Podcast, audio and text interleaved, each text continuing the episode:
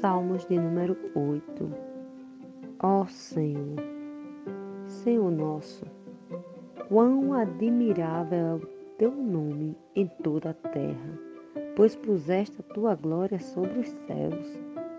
Tu ordenaste força da boca das crianças e dos que mamam, por causa dos teus inimigos, para fazer calar o inimigo e o vingador.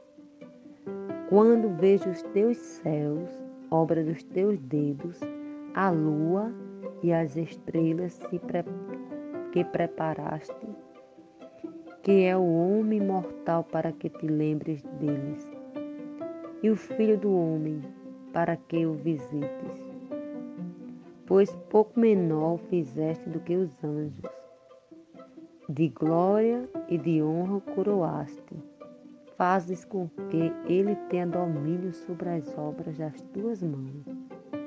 Tudo puseste debaixo dos seus pés, todas as ovelhas e bois, assim como os animais do campo, as aves dos céus, os peixes do mar e tudo que passa pelas veredas dos mares.